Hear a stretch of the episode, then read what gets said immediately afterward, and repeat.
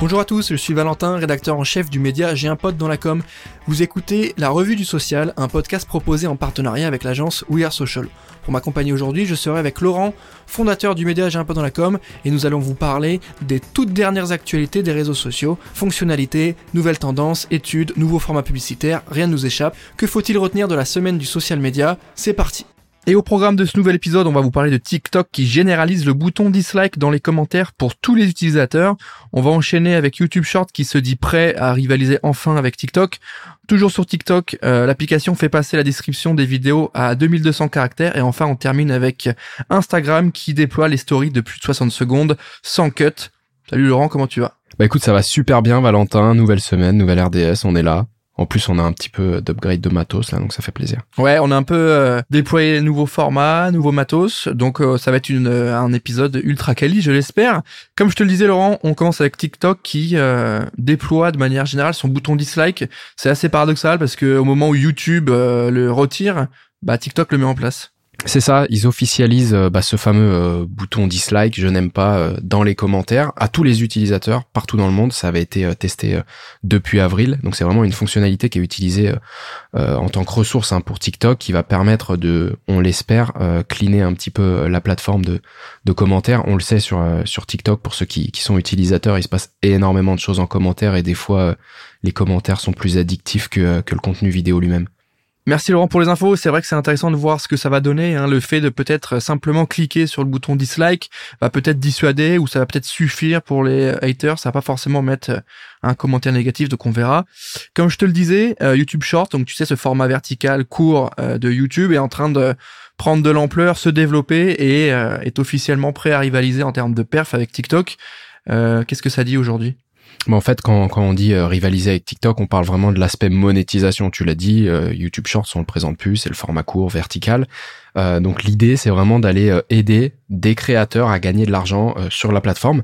alors forcément, il faut remplir tout un tas de conditions pour pouvoir participer et être éligible au programme de, de partenariat YouTube et donc recevoir de l'argent généré par la publicité qui va être insérée dans les shorts.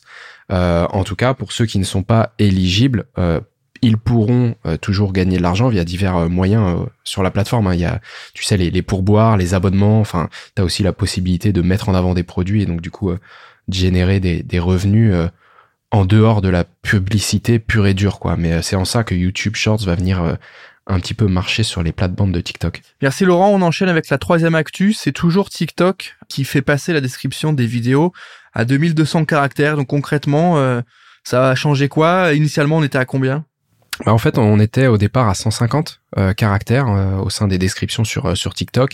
Ça a doublé en octobre l'année dernière et enfin, on passe aujourd'hui à 2200 caractères. Qu'est-ce que ça change? Bah, C'est qu'on peut aller un petit peu plus loin sur le descriptif, ça on l'a compris. ce qui change vraiment derrière, le fond du sujet, c'est que TikTok devienne vraiment un moteur de recherche fiable et pour devenir un moteur de recherche, il faut quand même un minimum de contenu, un minimum de mots, euh, une syntaxe, des synonymes. Euh, et donc c'est en ça que ça va vraiment aider TikTok à mieux référencer les contenus.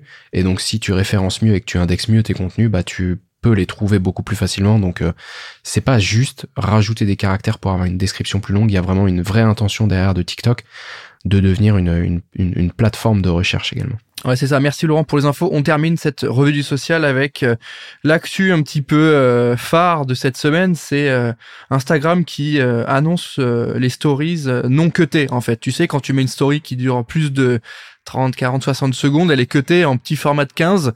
Donc là, toutes les vidéos qui feront 60 secondes, a priori, vont être dispo. Ouais, c'est ça. En fait, euh, vraiment, Instagram a commencé à tester euh, auprès de certains utilisateurs à la fin de l'année dernière. Euh, bah maintenant, c'est tout simplement étendu à tous les utilisateurs et nous, on est plutôt régulièrement concernés. On va pas se mentir quand on partage des épisodes justement de de podcast avec des formats un petit peu longs, ça vient comme tu l'as dit, cuté en portions de 15 secondes. Donc, euh, bah, une belle avancée. Au final, ça évite d'avoir à, appuyer plusieurs fois comme ça pour, pour passer du contenu. Tu le consommes en une fois en 60 secondes ou alors tu swipes, tu le passes et tu passes directement à un autre contenu. Parce que quand t'as 4 ou 5 volets, bah, c'est plus embêtant qu'autre chose. Ouais, puis t'as le, le, truc un peu relou, vraiment technique, mais euh, tu sais, quand ça cut entre chaque vidéo, bah, des fois tu loupes un mot ou ça cut un mot. Et au final euh, bah, tu te casses la tête à faire ouais l'expérience est pas dingue et, euh, euh, et, et, et tu sais pas combien de volets tu vas avoir dans la story donc peut-être Ouais, que ouais. tu souvent tu vas dépasser en disant vas-y c'est bon là il y en a deux ou trois je dépasse et après tu reviens donc finalement en termes d'expérience et de et de, de, de clics de manipulation c'est pas c'est pas optimal Merci pour les éléments Laurent. Euh, dernier point important de ce nouvel épisode de la revue du social. Je rappelle qu'on a sorti en partenariat avec AgroApples une étude sur l'usage des réseaux sociaux qui s'appelle Comment les agences utilisent les réseaux sociaux en 2022. Donc c'est une étude basée sur tout un tas de posts, quasiment euh, 700 000 posts euh, publiés euh, en France. Donc c'est AgroApples, l'outil de social media management, qui a analysé tout ça et qui dévoile du coup cette semaine une étude un article sur le site qui décrypte ça est dispo pour aller télécharger l'étude. Donc c'est un format qui est hyper bien fait, c'est complet, c'est net, euh, c'est synthétique, donc allez regarder ça.